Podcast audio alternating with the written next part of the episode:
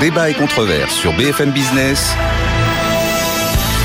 Nicolas Dose accueille les experts. Isabelle Job Basile, directrice des études économiques de Crédit Agricole SA.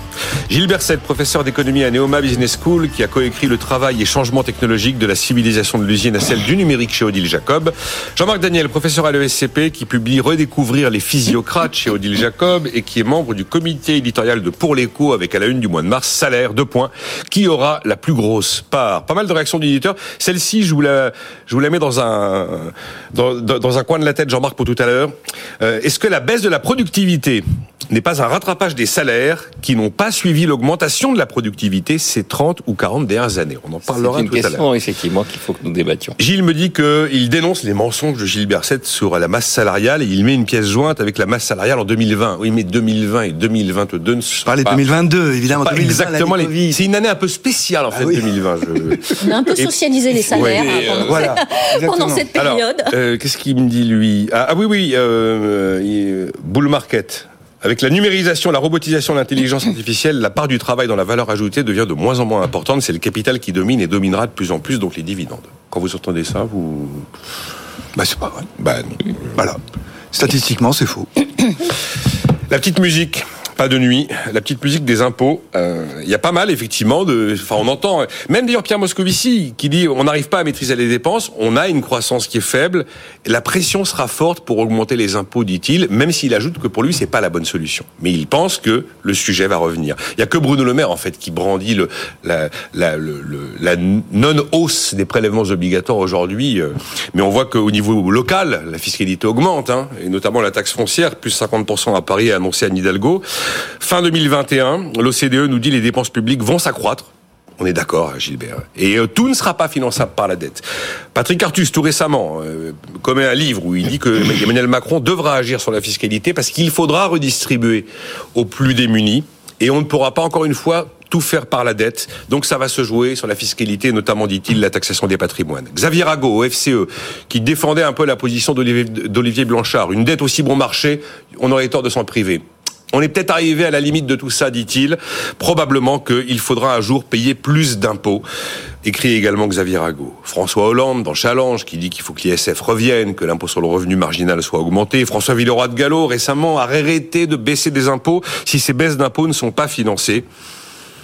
Euh, petite musique, Jean-Marc. Oui, oui, mais tout à l'heure, je disais... Mais il y a quand même des choses vraies. hein. Les dépenses importantes à venir, la capacité à s'endetter limitée, la croissance qui n'est plus forcément Alors que, que la- la- la- l'endettement atteint des sommets, c'est évident, et je crois qu'il faut euh, amorcer la, la décrue. Ensuite, euh, ce que je trouve intéressant, c'est que ça correspond véritablement à ce que j'appelle du sadofiscalisme. Quand vous entendez Pierre Moscovici qui dit on va être obligé de les augmenter, mais c'est une erreur. Si c'est une erreur, c'est c'est purement sadique. C'est on va vous punir. On sait que c'est une On erreur. pourrait dire, et comme on- ça, vous allez Jean-Marc, on pourrait dire on creuse, et- on, on creuse la dette depuis trois ans, mais c'est une erreur. Oui, Ah bah, mais, mais errare humanum est, diabolicum perseverare. Il faut quand même arrêter à un moment donné. Et donc, euh, alors évidemment, euh, et encore une fois, le Parti socialiste nous manque. On parlait de 83, 84, François Mitterrand, la baisse des prélèvements obligatoires, le grand discours sur le budget de 85, qui serait celui où pour la première fois on abaisserait les, les, les prélèvements Mais il, il obligatoires. baisse les prélèvements obligatoires aujourd'hui en France sur euh, 5-6 ans. Un peu. Bon, bref, toujours est-il que les dans tous ces discours, je suis d'accord avec un constat, c'est qu'on ne peut pas continuer à s'endetter. Je ne suis pas d'accord avec un outil, c'est de considérer qu'il faille augmenter les impôts. Ah il faut croissance, baisser les dépenses. baisser il les faut dépenses. baisser les dépenses parce que euh, le, le, le- et les, les dépenses, c'est pas uniquement euh, euh, depuis 2020, depuis. euh, Vous avez encore foi en la capacité en France à baisser la dépense publique? Vraiment, la, vraiment la baisser? À part la réforme des retraites, qui, est Écoutez, la, qui qui est me- la baisse de dépenses publiques majeure, mais... Ce ce qui me frappe, c'est qu'effectivement, pendant dans les campagnes électorales précédentes, c'était le chiffre de 60 milliards. D'ailleurs, il revenait régulièrement dans les celui-là baisser de, de On- on 60 allait baisser milliards de les, 60. les dépenses, Les dépenses, ouais. les dépenses publiques. Et, euh, et donc, euh, là, dans la dernière campagne électorale, euh, rien. On n'a pas parlé de baisse de Ah non, dépenses c'était publiques. plus le sujet, là. Ce n'était plus considéré comme étant le sujet d'importance. Quand vous sortez 100 milliards par an sans difficulté, vous parlez plus de dépenses publiques. Oui, et bien justement, le véritable problème, c'est Hum. À partir du moment où il y avait la perception qu'une partie de l'opinion publique était d'accord avec les 60 milliards, parce que c'était soumis à vote et d'une certaine façon, ça faisait partie des programmes électoraux, euh, vous pouvez considérer que quelque part, il y a une conscience générale de la part de la classe politique que la population attend la baisse de ces 60 Oui, milliards. on a toujours voté Bon. pour la baisse en sachant qu'elle n'arriverait pas. Donc euh, c'est pas très inquiet, c'est pas très inquiétant de voter Oui, pour une baisse qui euh, n'aura pas encore lieu. une fois, bon, mais finalement, mon roi Euh, Mitterrand me manque. Vous pouvez pas l'imaginer, mais Moi, je dirais comme Moscovici, oui, évidemment, c'est pas la bonne solution, mais j'ai pas aujourd'hui la certitude qu'on va éviter la casse fiscalité. Qu'est-ce que vous en pensez, euh, Isabelle Job-Basile, euh, euh, Gilles Berset Est-ce que vous dites non, non, on a désespérément ces records de prélèvements hum, on n'est pas comme les autres, on ne peut plus se permettre d'augmenter la pression fiscale? Et donc après, il faut réfléchir. Alors si, si effectivement il n'y a pas d'autre solution, puisqu'on n'arrive pas à baisser euh, le niveau de dépenses, quoi qu'on aime, enfin même si effectivement le ce qui serait désirable hein, de baisser euh, davantage la dépense, en, tout- en tout cas d'essayer de trouver euh, les, les moyens de rendre plus efficace hein, cette euh, cette dépense publique. Ça aussi, j'y crois plus à Euh, l'efficacité. voilà, non, mais bon, comme comme c'est un franchement, discours, on aimerait bien, mais euh, ça ne vient pas. C'est un peu comme euh, Han. Oui. Donc, euh, c'est de se dire, bah, il- à ce moment-là, regardons sur euh, quel type de fiscalité on pourrait euh, modifier, alourdir, etc., de manière, euh, euh, enfin voilà, et, et c'est sûr que Artus dit le patrimoine. oui, je pense que le patrimoine, ça peut, euh, ça peut se, se, se, se justifier, notamment, enfin, je pense que, alors même si c'est totalement impopulaire, euh, la taxation de l'héritage. Ben oui, oui. Je pense que là, pour le coup, il y, a un- il y a une forme de consensus. Alors, je ne sais pas s'il est complètement partagé ici, mais euh, il y, a- il y avait une forme de consensus sur se dire qu'il y avait probablement les moyens d'alourdir la fiscalité sur les, les héritages, surtout pour les. Mais voilà, mais c'est totalement impopulaire. Ah là là. Ça, c'est. Après, il y a aussi. Il y a plus de rejets pour ça que pour la réforme des retraites. sur euh, les plus-values sur euh, sur la résidence principale. Ah, bah, on en parlait encore hier. Voilà. Donc, euh, mais non, oui, mais enfin, c'est totalement impopulaire. Oui, oui, mais bien sûr. Me mais, disait ça hier mais, mais, enfin voilà, il y a, il y a probablement. euh, Philippe Manière me disait, vous vous rendez compte? Ouais. Philippe Manière me disait qu'effectivement, probablement. enfin, voilà, enfin je pense qu'à ce moment-là, il faut penser intelligemment. On va pas remettre de la fiscalité sur les entreprises. On va pas. Enfin, enfin, Toujours voilà, aussi donc- très peur du mot intelligent. Il y a le protectionnisme était intelligent, maintenant la, la hausse, la hausse d'impôts va être intelligente. C'est ce que dit exactement Patrick Artus. Il va falloir augmenter intelligemment les impôts. Oui, enfin essayer de trouver là où Mais on c'est peut- le moins, euh, enfin voilà, Ouais. c'est le moins pénalisant euh, sur euh, sur euh, sur l'activité. Écoutez, Euh, on- Gilles Berset. on, on est le pays dans lequel la dépense publique, le pays de l'OCDE, hein, parmi les 38 pays de l'OCDE, la dépense publique est la plus élevée en point de PIB. On est le pas moi pays, qui le dis, hein. on est le lui. pays dans lequel la dépense publique est le plus élevée. Je peux vous opposer l'argument classique. non, non, non, non. Donc, Ah bon, on, on non, peut non. quand même, bon. on peut quand même à- à- aller voir un petit peu s'il n'y a pas des économies à faire, Ah, des gains d'efficience à faire euh, dans la dépense publique. Assurance c'est- chômage retraite, Gilbert. Ça, Assurance- d'appuyer sur deux boutons Assurance- clés. Assurance chômage, retraite. Mais par ailleurs, je sais pas, on a tous en tête euh, les collectivités locales, euh, les etc., etc., avec des dépenses quand même énormes. Un débat sur la durée du travail dans les collectivités locales qui a été très vif sur les dernières années. Par exemple, à Paris, on a quand même en tête qu'il y a des gains d'efficience parce qu'il y a beaucoup de, de travailleurs des collectivités locales qui sont très loin des 35 heures. Par en dessous, hein, Oui, pas par au-dessus. Très loin des 35 heures par en dessous. Et là, je dirais qu'il y a une logique qui peut être trouvée. Les collectivités locales sont d'ailleurs un, un bon exemple. En, en donnant, en, en essayant de construire des pactes, en quelque sorte, avec les gens. Les gains d'efficacité, c'est à vous de les construire. Euh, de, les municipalités, les régions, les départements, c'est à vous de les construire. Et puis on, on vous rétrocède une partie du retour sur ces gains d'efficacité qui, qui seront chiffrés.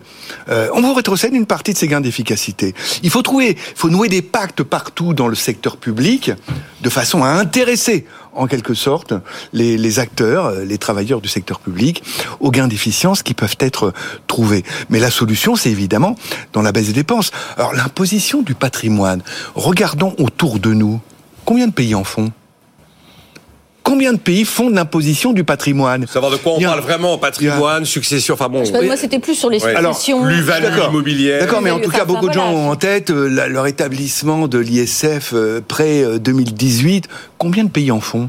Il y, a, il y a un peu en Espagne, en il y a un peu l'Espagne, il y a un peu l'Espagne, un peu la Suisse, un tout petit peu la Norvège, je crois, mais parmi les pays avancés de l'OCDE, c'est marginal. C'est-à-dire les pays qui se portent bien, dans lesquels le PIB par habitant est très élevé, dans lesquels les inégalités sont faibles, sont des pays qui en général ne font pas d'imposition du patrimoine. Pire encore, il a été montré par pas mal de gens que ça faisait perdre de l'argent.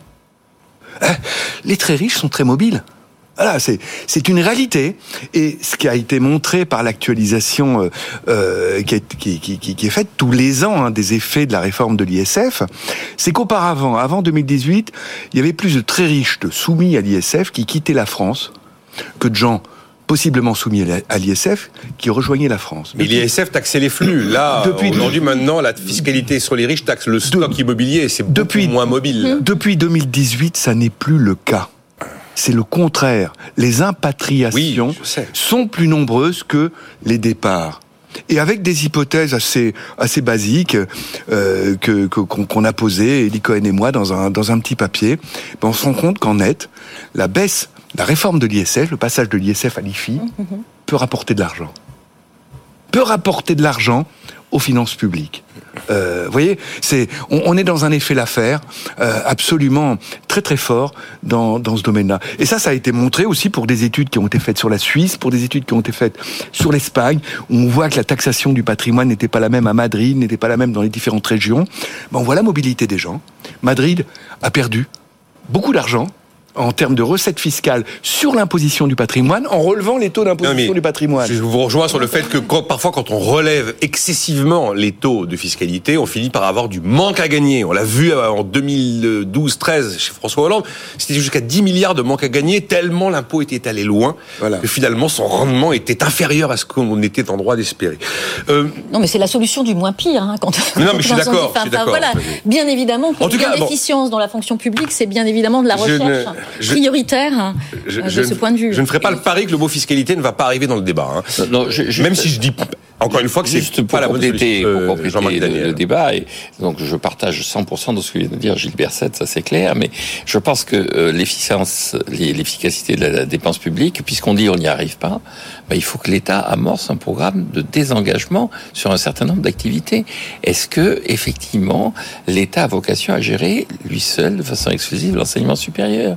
Les meilleures facultés au monde sont des facultés qui sont des facultés privées. Harvard, c'est une institution privée. Oui, mais on vous dira, dans un pays comme À la France, on vous, dit- on dira, ben voilà, vous allez, vous, vous- vous allez faire une éducation pour les riches et puis. Mais on fait des bourses euh, aux États-Unis. après, il faut- il faut y a des développer, Et euh, donc, bon, Enfin, j'ai été bourses, frappé mais quand juste même, de les, façon. le jeune américain commence souvent avec un taux d'endettement euh, qui est loin d'être négligeable. D'ailleurs, Biden va faire un haircut, vous avez vu, là, Oui, sur la donc, enfin, enfin, voilà, enfin, il faut trouver. Je ne suis pas forcément contre, mais il faut trouver effectivement des moyens. Regardons les que- écoles de commerce. En France, qu'on appelle les écoles de commerce, des business schools. Je vais pas parler de la mienne, ça ferait une publicité déplacée. Mais les business schools, c'est un modèle quand même qui réussit en France. Euh, non seulement qui réussit, mais qui est associé à des bourses pour éviter que les étudiants qui n'ont pas les moyens de payer, eh bien, euh, ne, ne puissent pas, pas y accéder. ne puissent pas candidater, ne puissent pas y accéder. Et de plus en plus, les jeunes se tournent vers les business schools et se détournent Oui, de oui. l'université. Alors après, Voilà. moi j'aimerais bien voir la sociologie de toutes ces écoles. Je suis pas, enfin, enfin voilà, tant mieux si euh, si on arrive à bien équilibrer, mais je suis pas certaine euh, que euh, l'accessibilité soit si euh, évidente. euh. Et non, mais juste à tête anecdotique, moi j'ai été frappé par le, le débat sur le Stade de France. Ah, savoir s'il faut le. Mais il y a, vous aviez toute une partie de l'opinion de, de la classe politique qui disait mais c'est un bien national, on va tout de même pas brader, vendre le Stade Il y a des de choses quand France. Même C'est pas Versailles, quand même, le Stade de France. Que le Stade de France, on le vende, que l'État se dégage de ça. En fait, est-ce que c'est la vocation de l'État de gérer des stades? Enfin, c'est c'est quand même Mais, je pense, aberrant, mais hein. Jean-Marc, je pense qu'il y a plein de privatisations qui poseraient aucun problème. Regardez, l'aéroport de Paris, tout le monde a admis que c'était l'État avait pas à s'occuper d'une galerie commerciale, Ah car globalement l'activité d'aéroport de Paris c'est une galerie marchande. Oui. Effectivement, c'est pas à l'État de le faire. Il reste propriétaire du foncier fondamental, porte d'entrée euh, sur le territoire français. Il est propriétaire. Euh, avant de passer à euh, la, pro- la productivité. Il y a une phrase qui a marqué un peu les esprits il y a quelques années. La France est en faillite. C'était François Fillon. Là, la France décroche. Premier président de la Cour des comptes. Moi, je, je vois une chose euh, de manière très basique, c'est que quand l'agence France Trésor place nos petits papiers sur les marchés, ça part comme des petits pains. Il y a de la demande. Les taux, les taux longs s'envolent pas. Euh, J'ai pas l'impression qu'on décroche.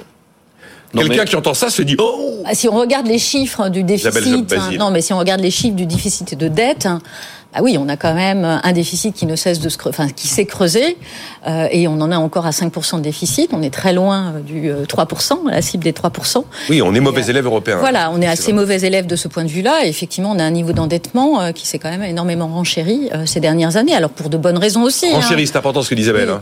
Renchéri, c'est qu'elle coûte plus cher. Cette et non seulement le niveau a augmenté, mais en plus ces dettes, hein, aujourd'hui, elles coûtent plus cher sur les marchés. Alors aujourd'hui, il y a beaucoup d'appétit effectivement pour les investisseurs pour la dette française. Euh, L'euro. Hein. Voilà, exactement. Et puis euh, c'est vrai qu'il n'y a pas, enfin les, alternatives euh, aujourd'hui, il y a moins de papier allemand sur le marché, etc. Donc l'alternative qu'il y avait, c'était la dette française. Mais c'est pas pour autant qu'il faut se reposer sur ses lauriers et que et que bien évidemment il y aura à un moment donné hein, le coup près et de se dire qu'il faut quand même il lui dit que ça peut hein. assainir, enfin assainir peut-être plus rapidement que ce qui est indiqué dans, dans les plans de stabilité. Il faut assainir nos, nos finances publiques. Mais d'ailleurs la et surtout dans un contexte, surtout on sait dans un contexte où il va falloir énormément investir et que euh, l'État va devoir en prendre une partie. Donc si on veut se créer des marges de manœuvre, il faut que commencer le travail dès maintenant, euh, surtout dans un environnement où effectivement pendant très longtemps la dette ne coûtait rien.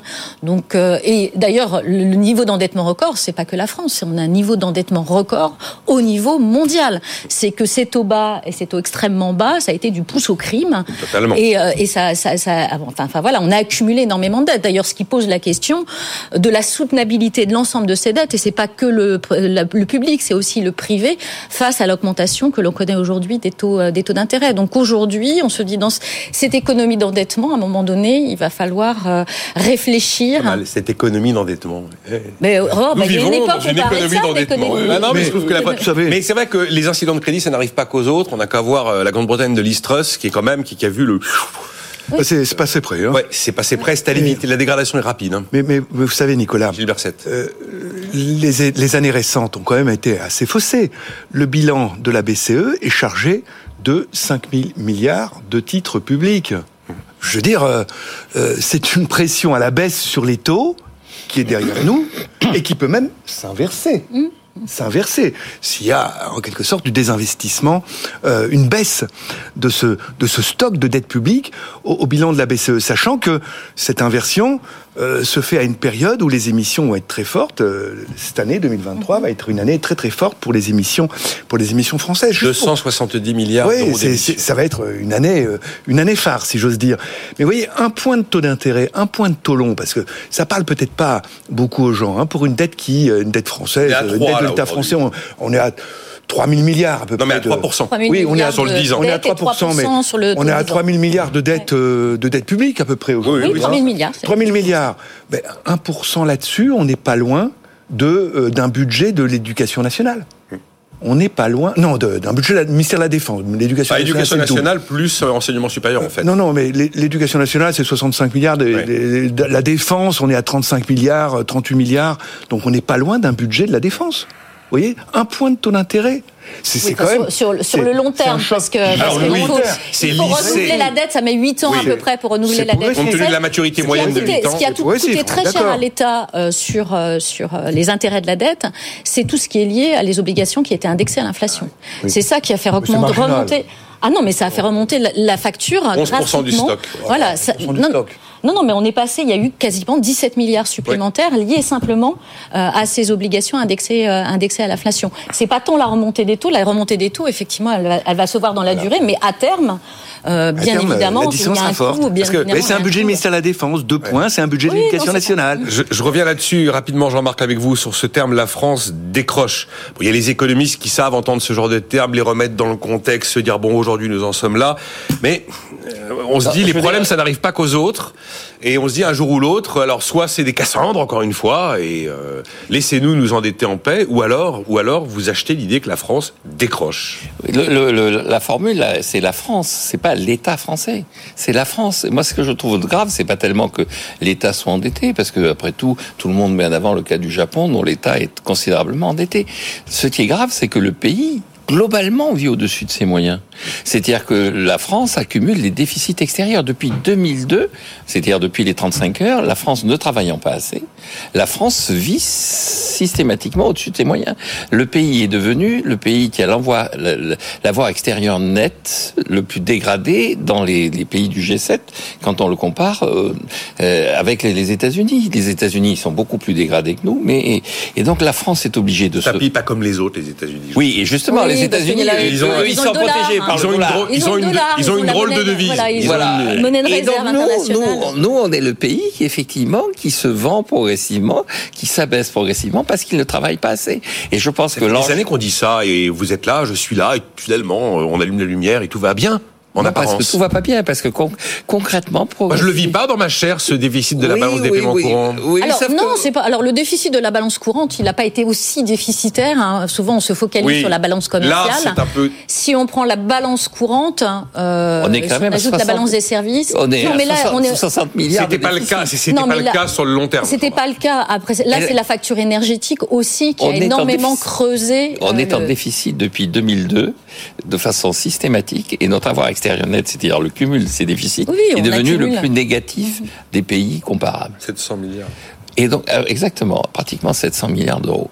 Et donc, c'est ça qui est le véritable décrochage. Et donc, la réponse, c'est pas uniquement de, d'essayer de, de, rétablir les finances publiques, c'est de remettre le pays au travail. On en revient à la réforme des retraites. J'en reviens à ma lecture un peu binaire. Depuis 2002, vous me dites ça, Jean-Marc, mais depuis 2002, la vie a suivi son cours, l'eau a coulé sous les ponts. On a eu depuis 2002, ben, on a perdu la propriété de la bourse. Depuis 2002, je mets souvent d'avoir l'avenue Montaigne. On n'est plus propriétaire de l'avenue Montaigne depuis 2002.